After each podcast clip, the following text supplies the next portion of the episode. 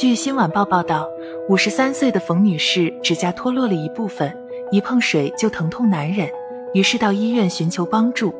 然而没想到，医生通过检查后，却告诉冯女士需要将手指切除，因为她患上了一种恶性肿瘤——黑色素瘤。据冯女士回忆，指甲脱落之前，她自己并没有什么不适，只不过几年前指甲上面出现了一道黑线，去年五月黑线处出现了裂痕。她涂抹外用药，不但不见好转，指甲反而脱落了。医生介绍，冯女士属于假母质转变成黑色素瘤。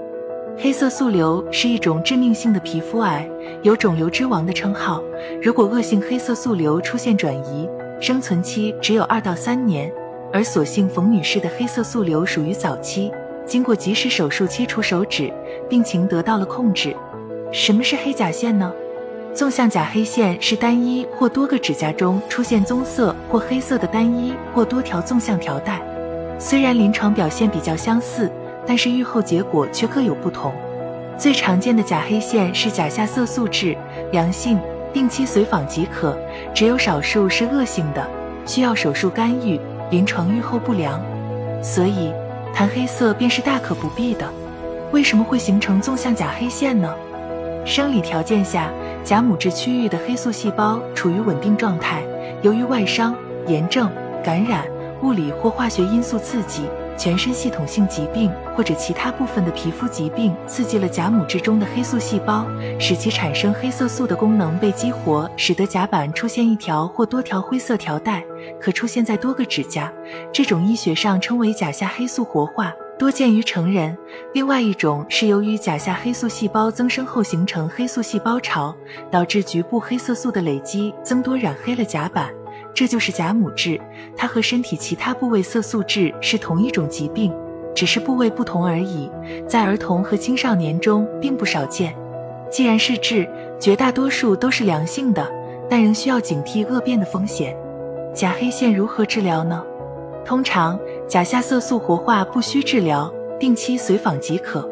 由于假母质的恶变率和年龄直接相关，因此对于不同年龄的假母质的治疗方案有所不同。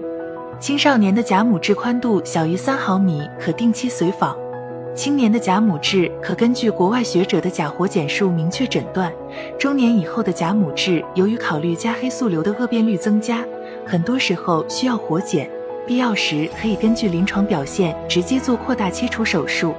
不同年龄的甲母质的治疗方案有所不同。你的指甲上有过这些情况吗？白斑，先考虑平时的饮食习惯是否健康，然后是否最近出现了一些，比如说胃胀、大便不通畅、偶尔会打嗝、恶心这一系列的消化系统的症状。指甲上出现了白斑。可能是在提醒你需要注意调整饮食结构，消化系统可能已经出现问题了。凹陷的小点，手指甲坑坑洼洼的，基本相当于四肢末端的摄入不是特别好，营养不是特别均衡，所以可能会出现像手指甲坑坑洼洼的状态。黑色的竖线，甲母质最常见的症状就是甲黑线，容易癌变为黑色素瘤，可是由于其平时不疼不痒，很容易被人们忽视。如果您的手上也有黑线或者黑斑，要留意变化，一旦出现异常，及早就医。